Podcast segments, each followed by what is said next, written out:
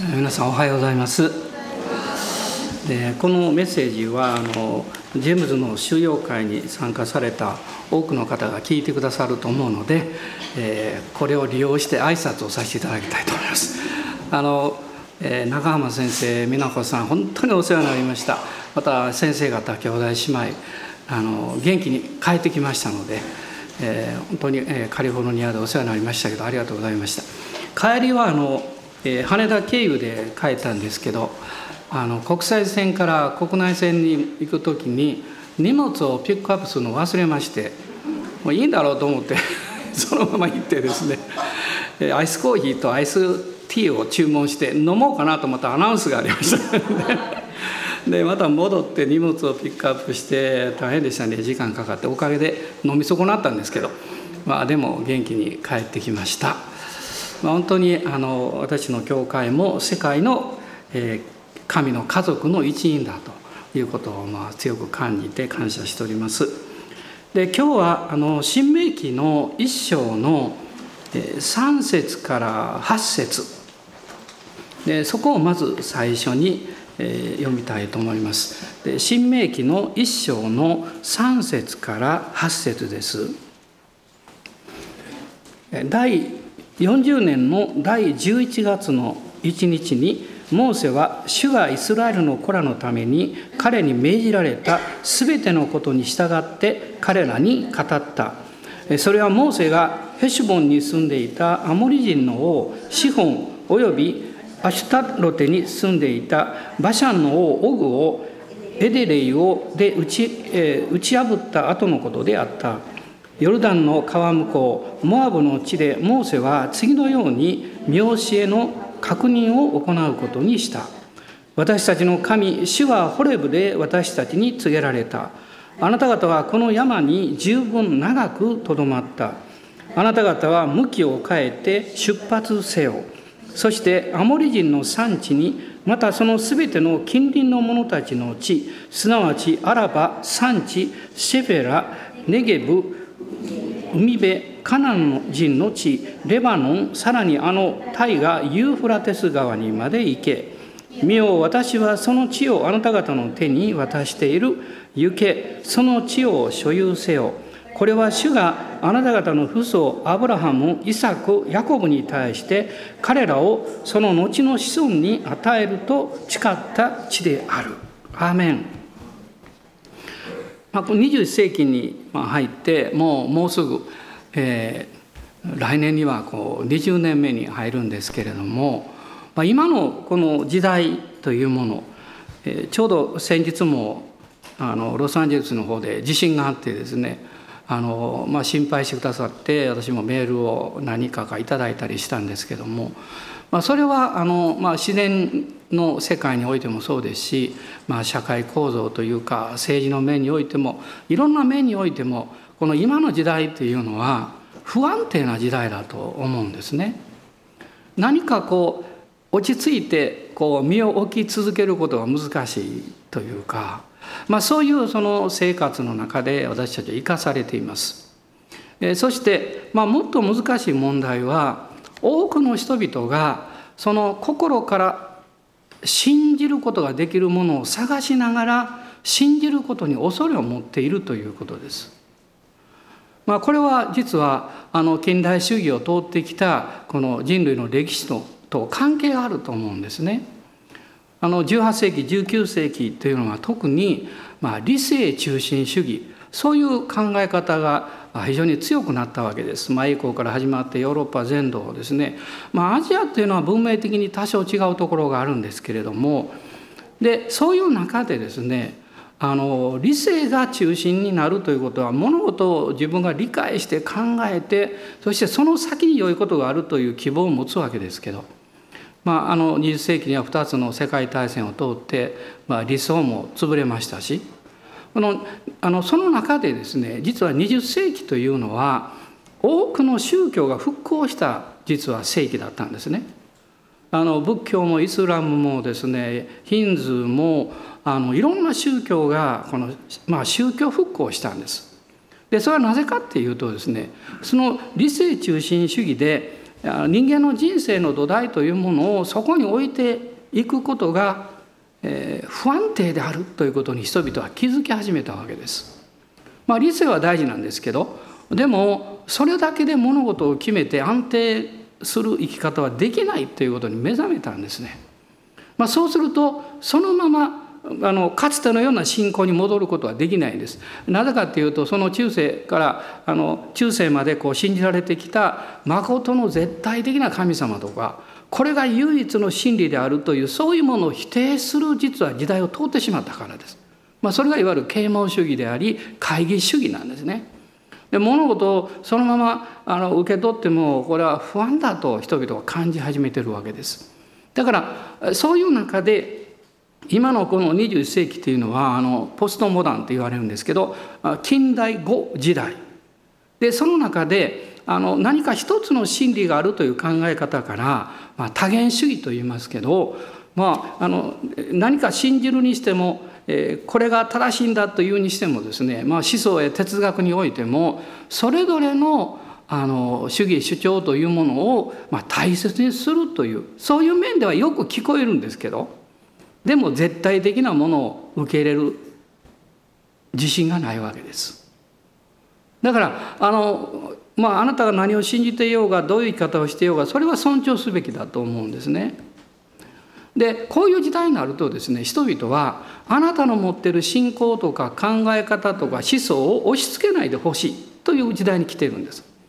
私は私の言い方をしてるんだからあのあなたの信じてるあの宗教だけに救いがあるとかそんなことは言わんでくれというね今こういう時代なんですね。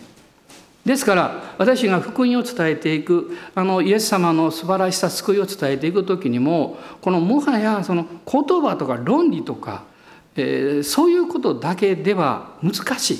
いやむしろそれはつまずきになるんです。しかしこういう時代の中で私はあのおそらく日本だけではないと思いますけど人々が共通して求めてるものがあると思うんですね。それは何かっていうと温かさではないかなと思います。で人の心の特徴はやっぱり温かさがあるということです。誰でもね冷たい人と温かい人どっちが好きですかって言ったら子供でもねやっぱり温かい人好きですよ。子供は敏感です。冷たい人のとこになかなか行きませんよ。あったかい人のとこ行きます。あったかいとこの人のとこ行くと何かもらうことできます。ね。まあ、私のあの思いの中には何かもらうためじゃないですけどそういうものを求めてる気持ちはあると思うんですね。ですから私がこの聖書を語り、えー、福音を伝えることはすごく重要なんですけどあの一生懸命宗教的な形で伝えてしまったら逆効果になると思うんですね。あそうではなくってイエス様を信じて自分はこんなに幸せになったんだということ。で問題がなくなったわけじゃないけど心の中に不思議な平安があるんですと。悩みがあるのに恐れがないんですという。これが不思議なクリスチャンの生き方なんですよ。それを正直に伝えることだと思います。で私も問題たくさんありますよってあなたより大きいかも分かんない。でもそんなに不安ってないんですってそんなに恐れてはいないんです全くないわけじゃないけどねそういうことはないんですよ。なぜなんですかって言われたらいや私はイエス様という方を信じて父なる神様というね素晴らしい神様に出会ってこの神様から愛と平安と喜びをいただいてるんですということを証しできるわけですね。まあ、こういうその生き方の中で、まあ、私も絶えず私たちは私たちの教会はどういうふうにこれからどういう方向に向かっていったらいいのかなということを、まあ、絶えず考えています。ちょっと前置き長くなったんですけどその今日ですね今日実はこの読みました聖書の御言葉で今日のメッセージのテーマがあるんです。それは、えこの一章の7節なんですけど「向きを変えて出発せよ」「向きを変えて出発せよ」で実は今日のこの礼拝はこの教会のこれからの歩みの中で歴史的な礼拝になります。えーと思うかもしれませんけど思ってください。まあそれはですね何か特別なことが起こるというよりも実はこのメッセージを語るということなんです。この「向きを変えて出発せよ」というメッセージは実は2010年の12月に私が語りました。まあ今でも聞けると思いますよインターネットで調べたらね。でまあ内容は多少ちょっと言うことは違うかもしれませんけどこの御言葉でメッセージしたんです。でなぜかっていうとですねちょうどその2000年に入りまして私は模索してきました。教会がどういう方向に進んでいったらいいんだろう、ね、福音をどう伝えていったらいいんだろうまあその中であの、まあ、枝教会が生まれたりそして2003年からは実はインターネットの中継というかねそういうインターネットの働きも始まりましたし。でそういう中でですねやっぱりもうだんだん狭くなってくるし、えー、広い街道が必要だということで、まあ、祈り始めたわけです。そういう状況の中で実はこの御言葉は実は私最初はね妻が与えられたんで私に言ったんですこの御言葉を。それは私の心にすごく入ったんです。向きを変えて出発せよ。で皆さんね向きを変えるって何想像します？普通はね向きって右か左かって考えるでしょ。神様が私に語ってくださったのはそうじゃないんです。上か下なんです。これも向きでしょ。神様はこうおっしゃったんです。あなたは右左をどちらか決めようと向きを変える必要なんかないよ。って上を見るんですと、ね、イエス様もあの畑を顔を上げてね畑を見ようとおっしゃいました上を見るということは視野が広くなるということです先が見えてくるということです同時にその広い視野の中で大きなこう責任を感じるとどうしたらいいんだろうってこう不安が来るのでつい人間は下を見たくなるんです。ね、自分のあの狭い生活領域を見る方が安心だからです。でもそういう生き方をしているとやっぱり私たち行き詰まってくるんですね。何か心がこう苦しくなってくる。ね、喜びを失ってしまうんです。神様は私は今日皆さんにもう一度申し上げたいんですけどあなたに向きを変えようとおっしゃってます。右左じゃありません。上に顔を上げようね。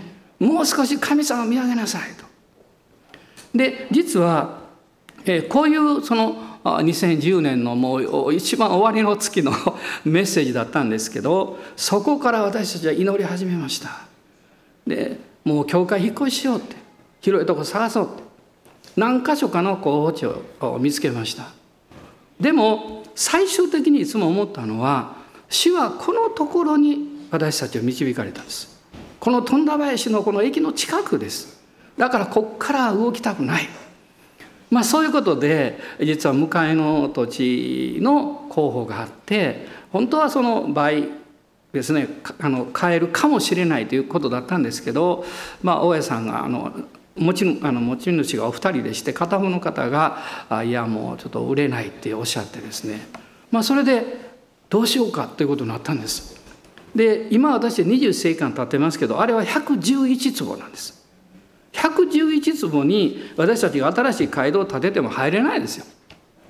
だからどうしようかと思ったんですけどでもその時にずっと私の心の中にまあ、実は具体的にはビクター・ジョーン先生インドのですねビクター・ジョーン先生からチャレンジを受けたことが残ってたんですね。どうして日本の教会は教会同しか持たないのかと、まあ、全部の教会じゃないですよほとんどの教会はね。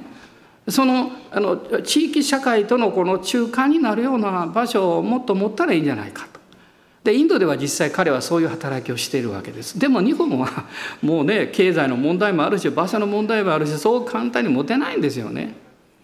でもまあ心の中にやはりあの宣教センターというかそういうものがあったらいいなとずっと思ってましたまたあの、えー、十字架が目について入りにくいっていう人もいるかもしれないので 十字架をつけない建物でそこで、まあ、あのオープンハウスをしたりお茶を飲んだり、え、いろんなあの、まあ、活動をしたりそういう場所があったらいいのになと。しかも教会に隣接してる方がいいわけですから。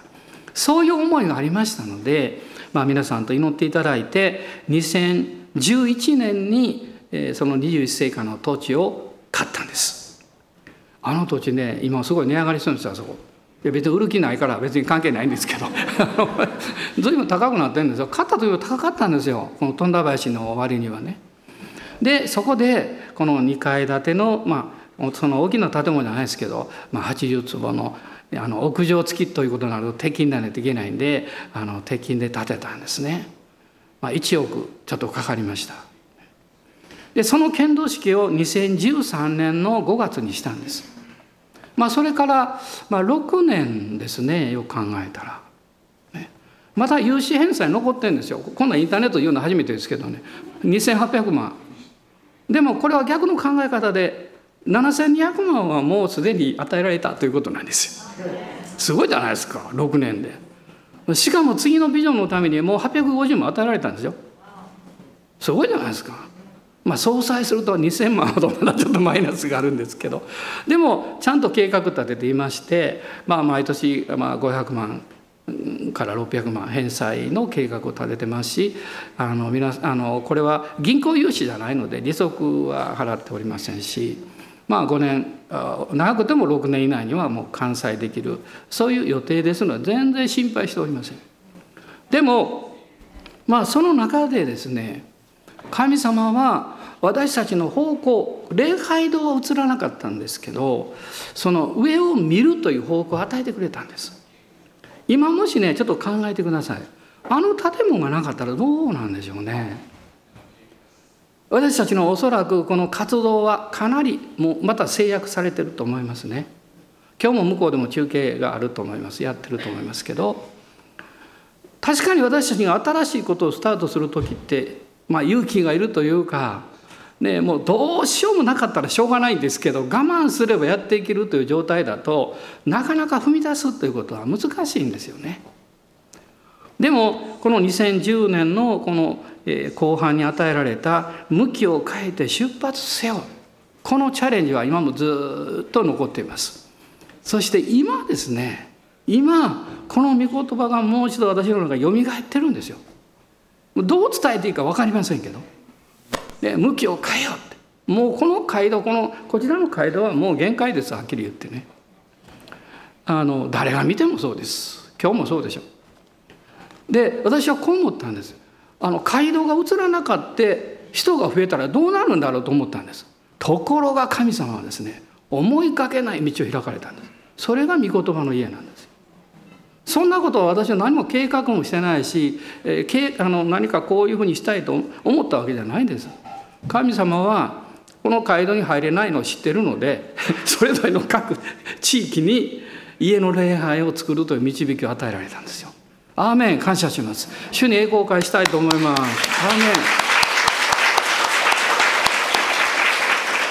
まあそれが今沖縄北海道までいろんな各地で広がっていっています。でも皆さん私何度も言いますけど私たちは教会を大きくしようとかその礼拝場所や街道を増やそうと思ってはいないんです。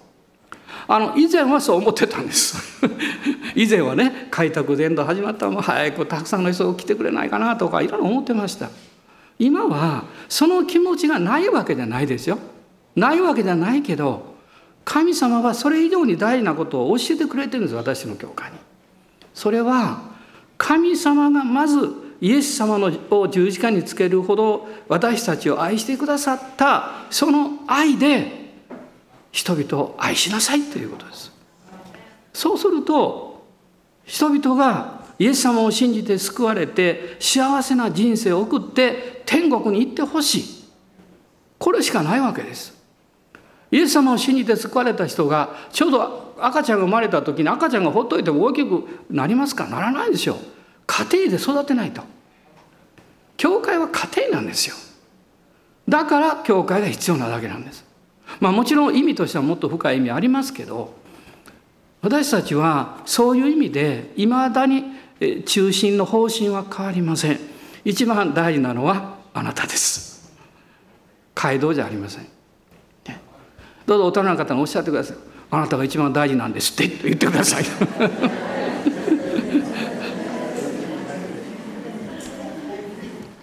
そうなんですね。だから私思うんです。私たちのこの教会も世界の大きな教会の一つに過ぎません。でそれぞれの教会には賜物があり証明があり素晴らしい器があり本当に祝福されたメッセージがあります。でも神様は多様性のある方なんですよ。神様は一つのことに全部まとめて同じようにはなさらないです、ね、もし皆さん今日ここにいらっしゃる方ねみんな同じ顔をして同じ服着てたら私講談から降ります。そんなものね講談から話す必要ないでしょ。みんなが違うから面白いんですよ。もう今こう言ってる時の反応もみんな違います。真面目な顔してる人から僕あ笑いそうな人からですね。だから楽しいんです。着てる服もみんな違いますよ。朝皆さん電話しメールして「今日何着ていく?」って相談した人いますか？いないですよそんな人。ねえ。そここに神様のバラエティーがあるんですよ。麗しさがあるんです。ね。公園に行ってもいろんな花があります。いろんな草木があります。だから楽しいんですよ。あれみんな柿の木ばっかりやったらね もうやめたと思ってやめると思いますよね。この神様がまあ私はどうぞ誤解しないように聞いていただきたいんですけど私たちはこの自分たちの教会誇りに思っていますしもうねある意味でも世界一だとね自分たちに導かれた教会だからその誇りを持ってますけどでも他にたくさんの世界一の教会があるということも信じてます。私たちは自慢するために動いてるわけでもないしあるいは特別に自分たちだけが特別な恵みをもらおうと思ってるわけでもないんです。そうじゃなくてね。あの詩篇の16編の5節6節の御言葉を与えられて私の妻はと妻は富田林にやってまいりました。そこで主がくださった御言葉私はあなたの受ける分を固く保っているとおっしゃったんです。受ける分があるということはもらいに行ったらいいということです。皆さんあのなんか抽選でねすごいもの当たった経験ありますか？車当たったことある人まあいないでしょうね。うん。もうなんかすっごい珍しいもの当たったことのある人いますか？私大体当たらないタイプなんですよ。それで大体ね抽選とか出さないんですよめったにね。である時ですねなんか抽選があって出したら当たったんですこんな大きな包みが送られてきたんです。なこれ何何だったかな？って出したの忘れてるんで私も当たらないと思ってるから。開けましたらねあれ何ていうんですかね？肥料を入れたらそれあのゴミを入れたら肥料になるってやつ。あんなんが来たんですよ。でも私使わないからね。使わないからもう家にはないです。でもまあそれを使ってくださった方がいたら感謝だなと思いますけど。神様はあなたは私の必要をご存知ですそしてこの新明記であのモーセはイスラエルのためにあこの39年少しの荒野の歩みをこう振り返りながらですねこのまあ新明記でずっと語ってるんです。でこの新明記というのは実は、まあ、モーセ五書の中の5つ目なんですね創出レビ民新明記ですからね。でこのモーセ五書の中にはなんとですね「主は仰せられた」とか「神が言われた」っていう言葉がね500回以上出てくるんだそうです。500回以上ですね。そしてこの5つ目のこの新明記モーセ五章はまあ最後の署名あの章なんです署名はですね実は第二の立法という意味を持ってるんだそうです第二の立法これは新明記なんですねだからこの中で、まあ、モーセはその歩んできた道のりを振り返りながら神様がおっしゃったこと一つ一つをこう思い起こさせているわけです。でこの40年近いこの荒野の歩みっていうのをこう考えるとですね、まあ、彼らはまずエジプトから出てシナイ山で立法と幕へ与えられたんですけどそこに1年ぐらい泊まったんですね滞在したんです。でその中で1年ほど滞在した時に動く時に実はこの言葉を主がおっしゃったんです。向きを変えて出発せよ。でもこれは神様がそのモーセたちを責めてるわけあごめんなさい民を責めてるわけじゃなくてですねあの出発する前に十分に養われるっていうことは非常に重要なんです。あの開拓の初期は人でもいるんでね 人が来ると手伝ってとか言ってこういろいろやってもらったんですけど今はまああまりそういうことはいらないなと思います。まずこの教会に来られたらもうまず安息してください。まず休んでください。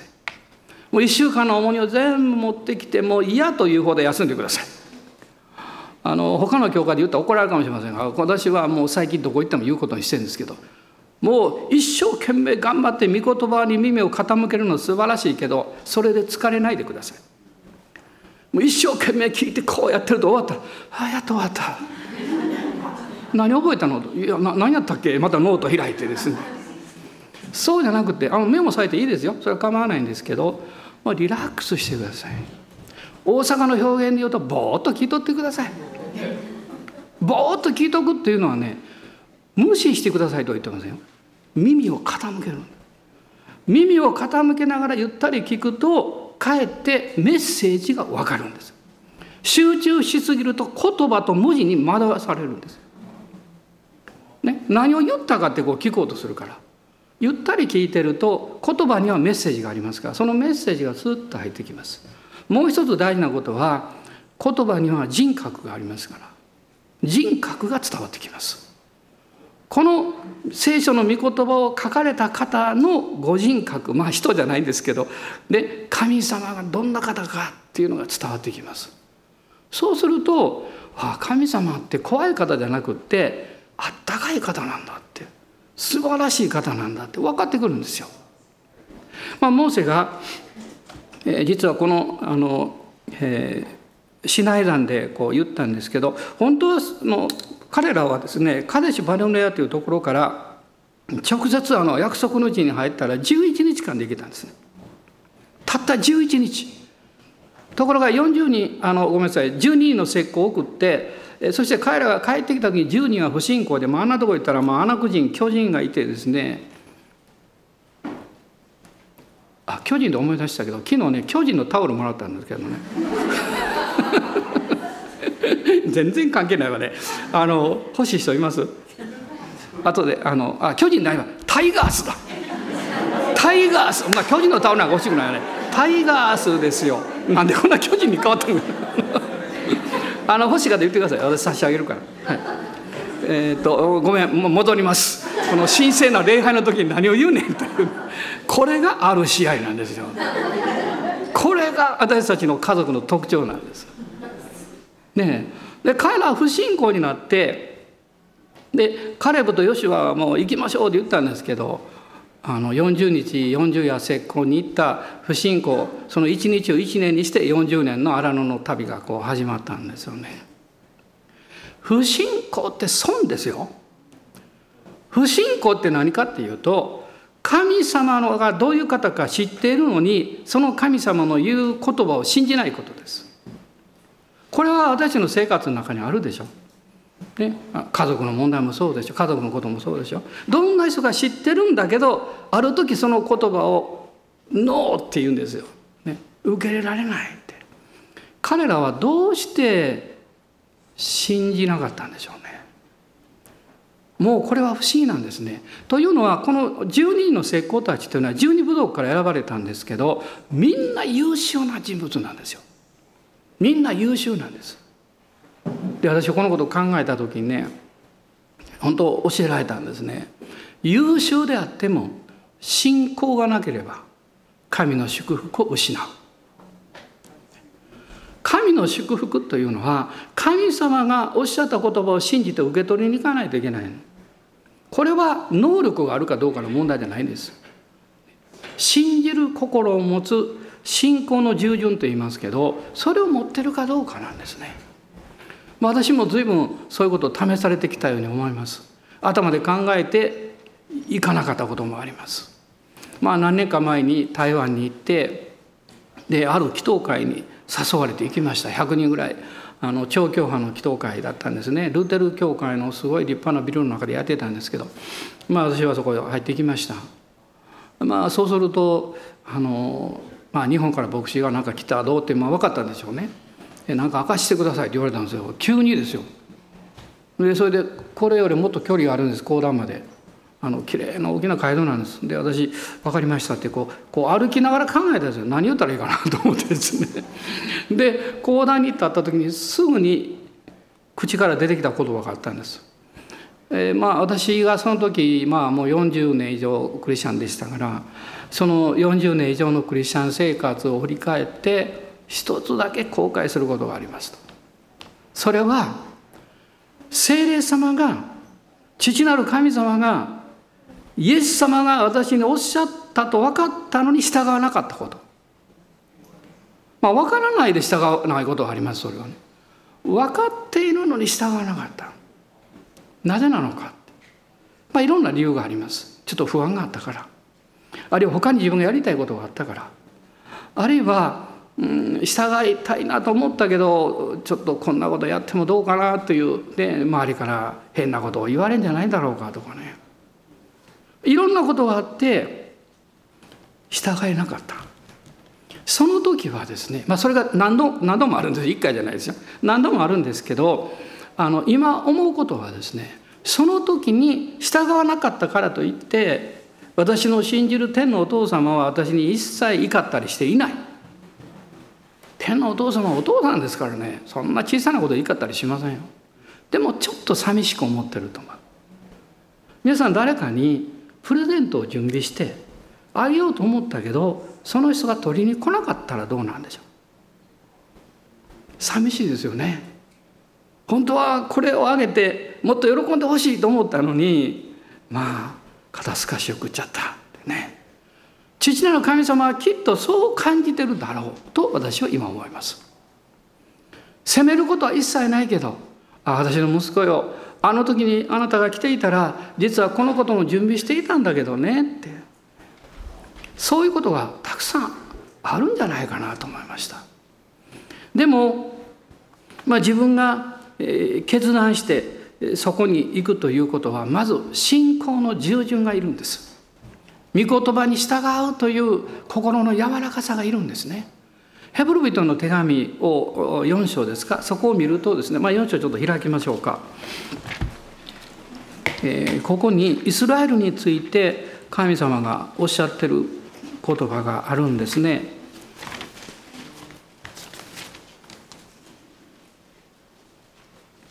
4章のえーと、1節と2節読んでください。こういうわけで私たちは恐れる心を持とうではありませんか。神の安息に入るための約束がまだ残っているのにあなた方のうちの誰かがそこに入れなかったということのないようにしましょう。というのも私たちにも良い知らせが伝えられていてあの人たちと同じなのです。けれども彼らには聞いた御言葉が益となりませんでした。御言葉が聞いた人たちに信仰によって結びつけられなかったからです。皆さんこれねこの言葉は今まさにこの教会にとってもこの鍵になるというか言葉だと思うんです。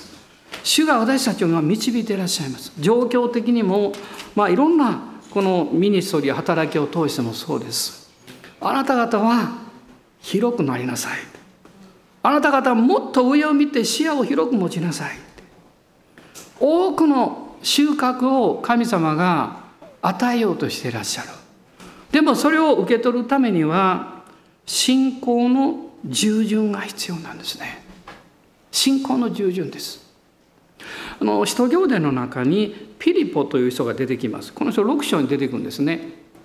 で6章っていうのはあのあのヘブル語を使うあのヤモメの人たちとそれから海外にいてエルサレムに戻ってきた、まあ、当時はギリシャ語がもう通用してましたがギリシャ語を使うユダヤ人の、えーと、ヤモメの人たちとのことの間にちょっと問題が起こりました。あの教会が食料をこう援助していたんですけど、まあ、ギリシャ語を使う人たちがちょっとこうなおざにされているという問題が起こったんですね。まあ、人間は文化によって偏見持ちますね。まあ、本当にそうしたくないと思ってもねやっぱ無意識のうちに持ちますよ。いつも悔い改めないといけないと思うんですね。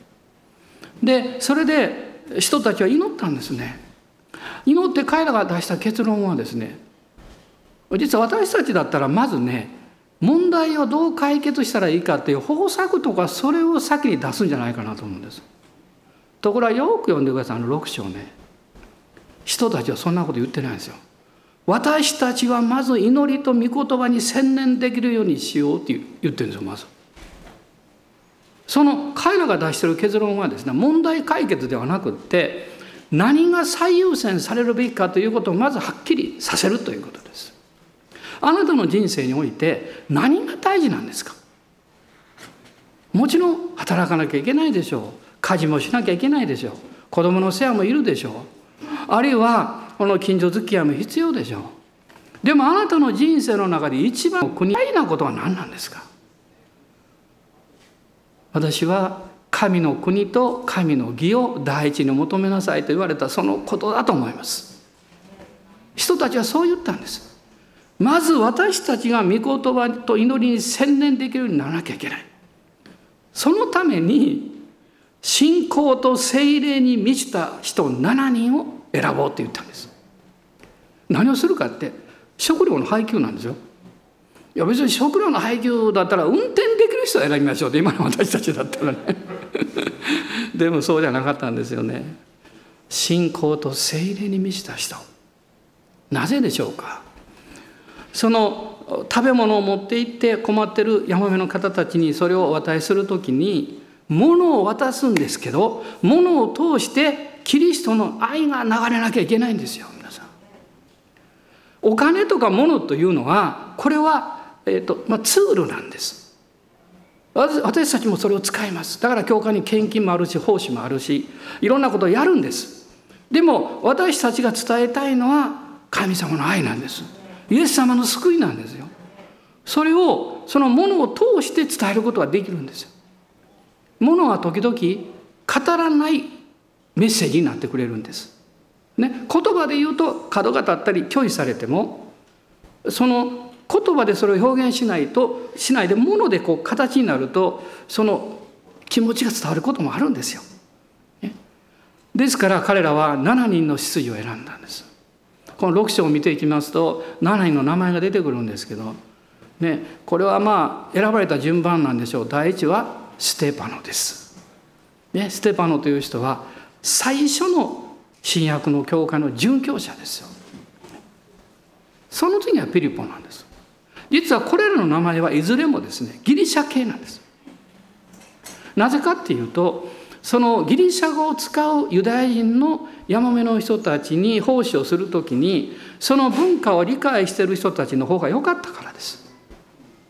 だから私たちもいろんな奉仕をする時にそのその人の持っている文化というものをある程度知っていく必要がありますね。そうじゃなく失礼に当たったり全然自分は知らなくって、ね、相手に相手を傷つけたりしてしまうかも分かりませんね。例えば海外に行ってですよ私も注意してます。あのまあ日本でもあんまりしませんけどだけど子供であっても頭を触りません。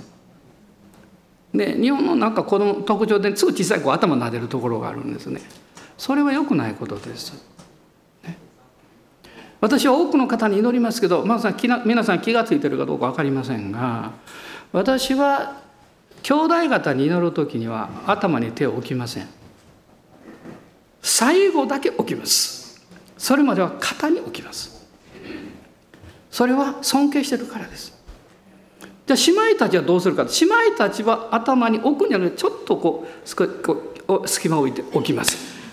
なぜかっていうと肩に置くと男女だから。それをしないです。わかりますでしょ？ね？だからもう軽くちょっと置くだけです。もうよっぽど友達や知り合いだったら重ねておいたりしますけどね。それは日本の文化があるからなんです。アメリカだったら別にそんなこと気にせんでいいと思いますよ。ハグしたって構わないし、つまり私たちはこの文化の中に生かされていてその中で誠実さ真実さ真心のこもったこと。それをいつも見極めて考えていく必要があると思います。私もしばしば言葉で失敗します。前よりはちょっと少なくなったかなとは思いますけどね。一言多い。いや今日のメッセージも一言多かったですよって言われるかもわかんないけど。ね。でまあ楽しいことだったらいいんです。でもそれがその人の何か思い出したくないことを思い出させてしまうこともあるかもしれませんねきっとそういうことあったでしょう皆さんどうぞ許してください意図的にでなくっても私たちにはいや気をつけなきゃいけないこととかあの自分が悔い改めなきゃいけないこととかたくさんあると思いますよ。愛するって難しいですよね。愛するって難しいですよ。その関係が近くなればなるほど私たち遠慮なく言うからお互いがぶつかったり傷つけ合ったりします。だから家族に問題が起こりやすいんです。ね他人様は距離があるからそんなに問題起こらないし怒りかけたらもう会わなきゃいいだけのことですからね。家族はそんなわけにいかんからね。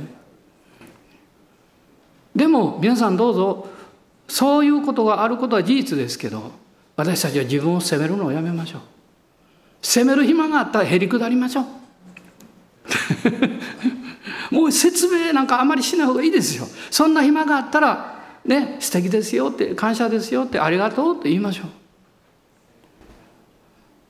神様はこのモーセに言ったんです。イスラエルの民にとって一番大事なことは父の心を愛して従うこと。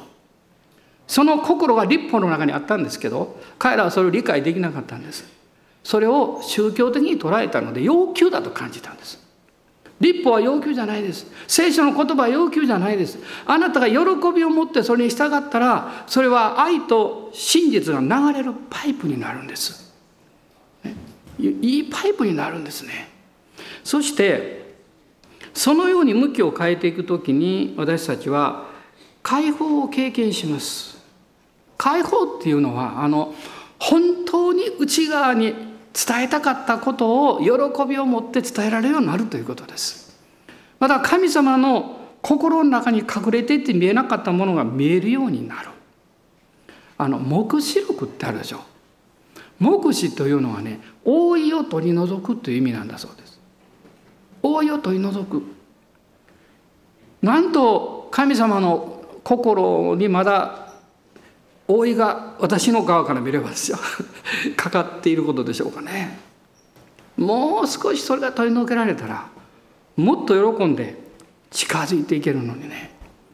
イエス様の十字架の贖いの目的はそこにあるんです。あなたがイエス様の血を仰いでへり下ってこのお方を信じた時に大胆に臆することなく恵みの御座に近づこうではありませんかと書いてます。弱いことをマイナスに考えないでください。失敗が多いことをダメだと思わないでください。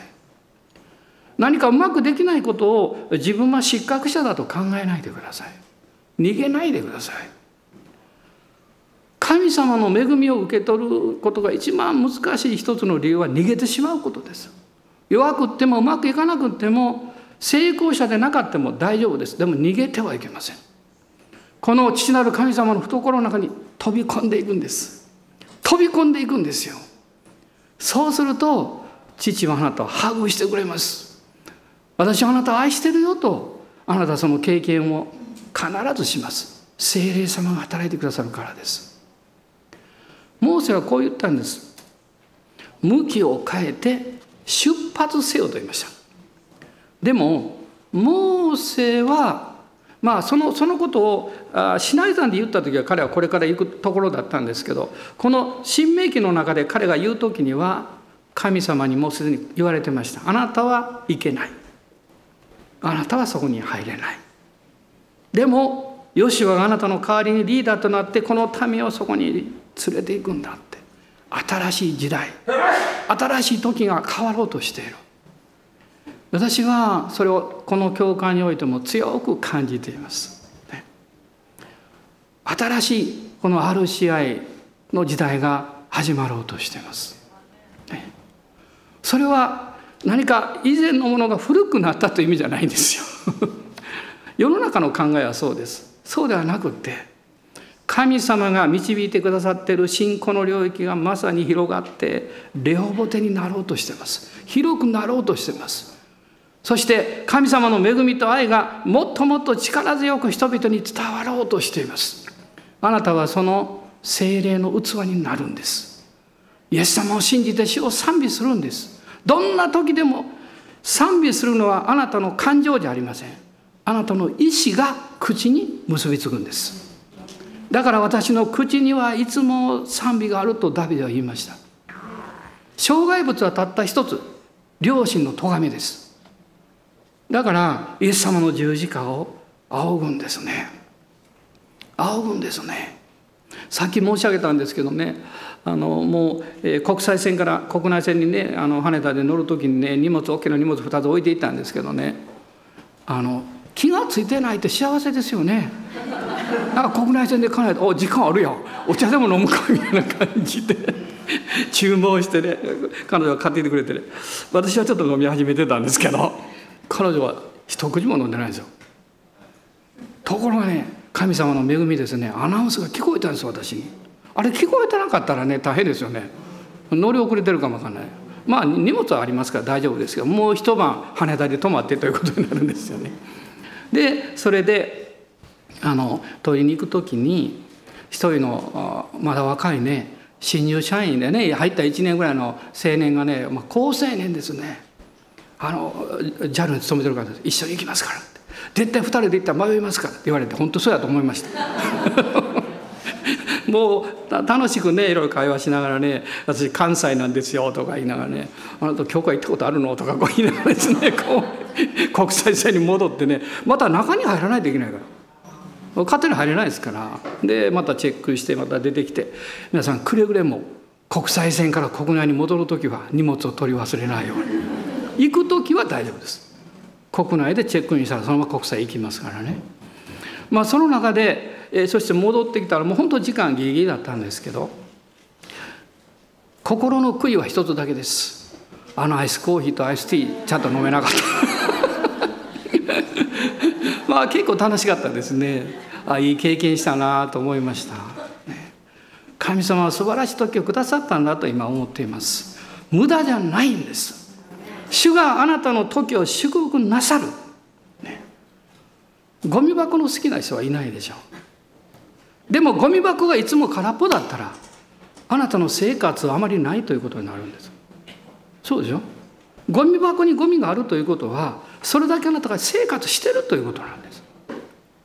私の人生にもだから毎日いろんなこと起こってきます。でもそのゴミって言いますけど本当はそれ大切なものなんです。食べ物を守っていたりねちゃんと分かるようにこう指示が書いてあったり。食べる時にはもういらんわって捨ててますけど 本当はそれがなかったら困るものなんですよ。だから無駄なものじゃないんですね。あなたはあなたの人生を全部感謝してますか？いや私のこの人生のこの部分さえなければ。まあありますよ。それ私もありますからね。でもちょっと大事にしようと思っています。神様この部分があるので私は今幸せです。どうぞお立ち上がりください。イエス様に感謝を捧げましょう。主は今日も、えー、私たちにおっしゃっています。いやこの教会におっしゃっています。向きを変えて出発せよ。この内容がどういうものであるのか。これからこれから時間をかけて皆さんと分かち合っていきたいと思います。これからですね。神様はすっごい計画を持ってくださっていますもう本当にええー、と思うようなことを神様はちょっと今教えてくれてます。これ礼拝ですから言いませんけど でも皆さんにまたお話したいと思いますね。主は生きていらっしゃる。アーメン。今日私たち祈りましょう。主よこの教会に上からの信仰を与えてください。上からの油注ぎを与えてください。私たちの霊性を祝福してください。神様を信頼する信仰を祝福されたならばあなたの家族関係あったかくなります。あなたの仕事においてもそこに神様の恵みを見ることができるようになります。今しばらく主をあがめましょう。アーメン。アーメン。ハレルヤーメンハレルヤ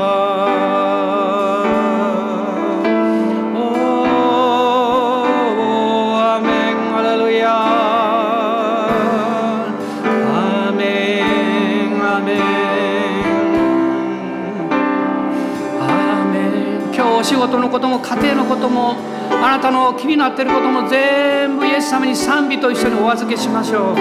賛美で送り出しましょう主の懐の中に。アーメンアレルヤあなたの心の底に隠れていた優しさを表しましょう。花花の美しさは何ですか？あの美しさの中にある優しさなんですよ。動物の可愛さはどこにあるんですか？あの何とも言えない優しさなんですよ。神はあなたにもこれを与えていらっしゃいます。イエス・キリストの香りが放たれるようにと主が願っていらっしゃいます。今週そうなります。アーメン。感謝します。アーメン。感謝します。アーメン。アーメン。アレルヤ。アレルヤ。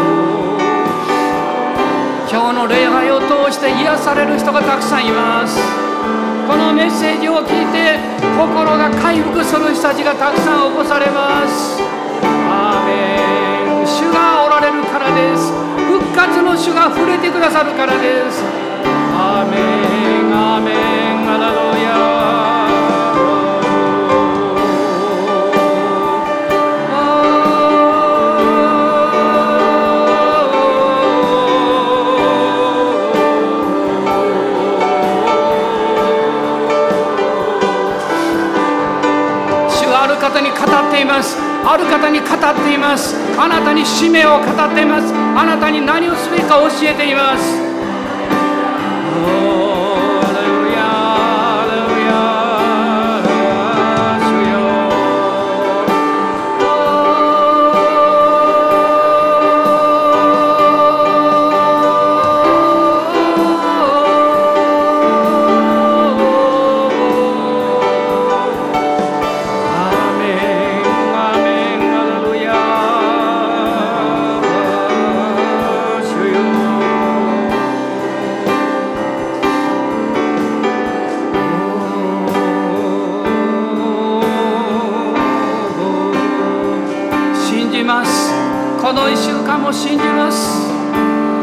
それぞれおっしゃってください。私は家族を愛します。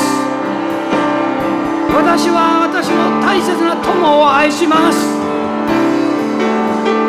兄弟姉妹を愛します。私は自分を愛します。キリストにあって。